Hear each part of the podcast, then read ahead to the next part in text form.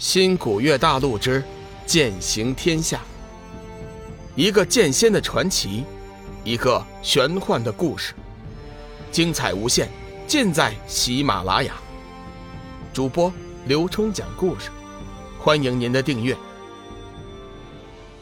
第二百八十五集，魔兽偷袭。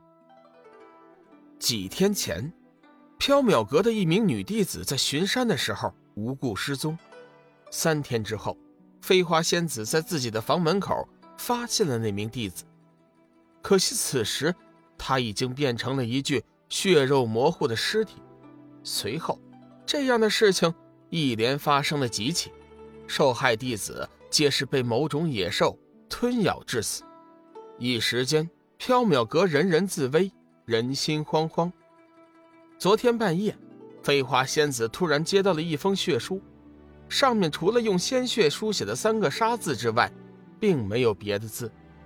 但是，就那三个“杀”字，却压在缥缈阁众弟子的头上，叫人喘不过气来。飞花仙子无奈，只好前去后山请求黄极真君的帮忙。谁知黄极真君天劫将至，无法出手。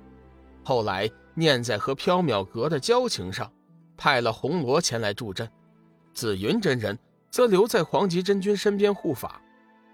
红罗仙子的辈分本来要比飞花仙子还要高上一倍，不过红罗仙子却坚持让飞花仙子叫她姐姐。飞花仙子身为女人，自然知道女人的通病，稍微犹豫了一下，也就答应了。红罗姐姐，你看，这究竟是何方妖孽所为呀？飞花仙子担心门派的安危，没做什么客套，就进入了主题。事前，红罗仙子也看过了几名受害弟子的尸体，想了一下，根据几位弟子身上的伤痕和死法，我估计，这可能是魔兽所为。飞花仙子身体一颤：“魔兽，姐姐，你当真没有看错吗？魔兽，可是传说中的种族啊！”魔兽一直以来都是传说中的生物，力量虽然不及洪荒异兽，但是传说它们的数量巨多，一般都是结队而出，数量在数十万只左右。而且魔兽不畏生死，生性嗜杀。飞花仙子虽为一派之尊，但是想到魔兽的威力，还是有点不安。红罗仙子正色道：“不错，我能确定。”是魔兽所为。当年我和紫云真人一起云游，曾经去过许多禁地，因此也见识到了许多的奇异之物，其中就有传说中的魔兽。魔兽伤人之后，确实就是这个样子。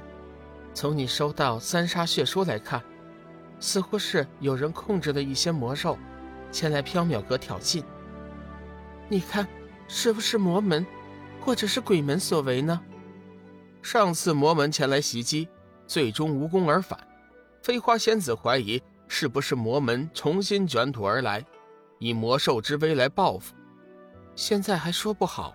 不过，我们现在还是早点做好准备。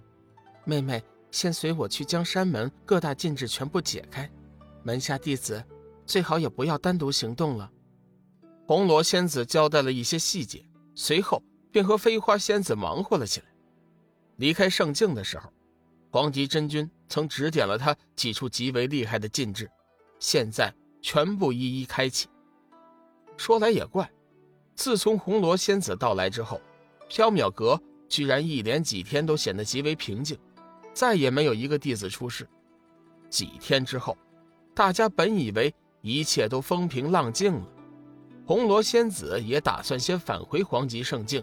去帮师尊护法，谁知道刚要离开，护山禁制竟然传来了强烈的波动，显然有人在攻击。飞花仙子脸色一寒，急忙派人前去查看，可是前去查看的弟子却是一去不复返。红罗仙子眉头紧皱，想了一下，我们亲自去看看，估计那边已经出事了。就在刚才。红罗仙子的心中升起了一丝不好的预感。飞花仙子点了点头，带着张婷、妙儿两女随同红罗仙子一起前往。众人赶到之后，几名弟子已然受害，断气多时，已经是血肉模糊，体内元婴也不知去向。好狠毒的手段呢！飞花仙子恨恨地说道。妙儿突然叫道：“师尊，你看，禁制已经被攻破了。”就在众人眼皮底下，缥缈阁的护山禁制被一团黑气给慢慢侵蚀，破开了一个口子，飘出了一道黑影。他的身后是一群面目狰狞的魔兽。那人一出，众人在心底里顿时升起了一道凉意，尤其是妙儿和张婷，因为修为不高，连身体都有点颤抖。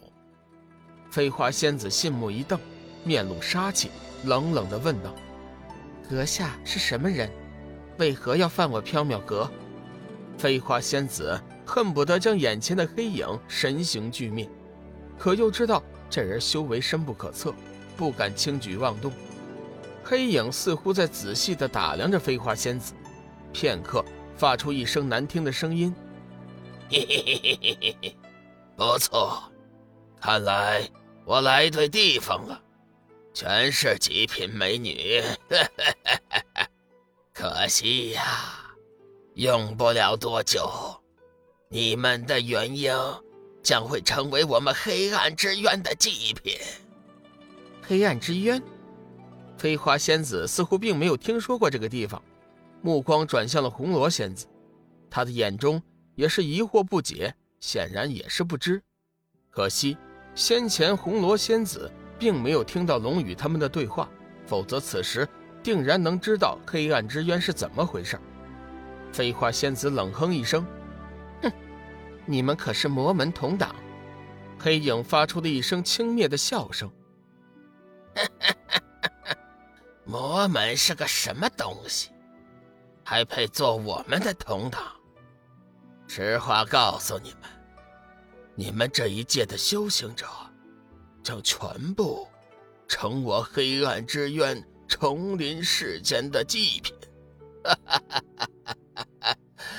到时候，伟大的黑暗之主一旦重获新生，三界六道将全部在我们黑暗之渊的统治下。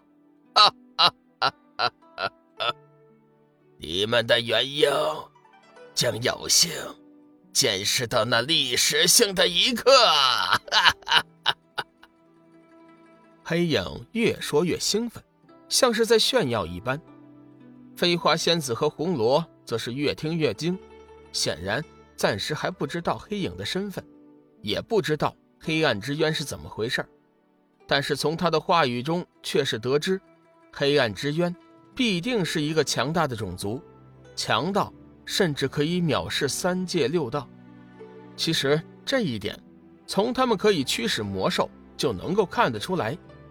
狂妄，三界六道，岂是你这等生物所能掌控的？真是笑话。本集已经播讲完毕，感谢您的收听，下集精彩继续。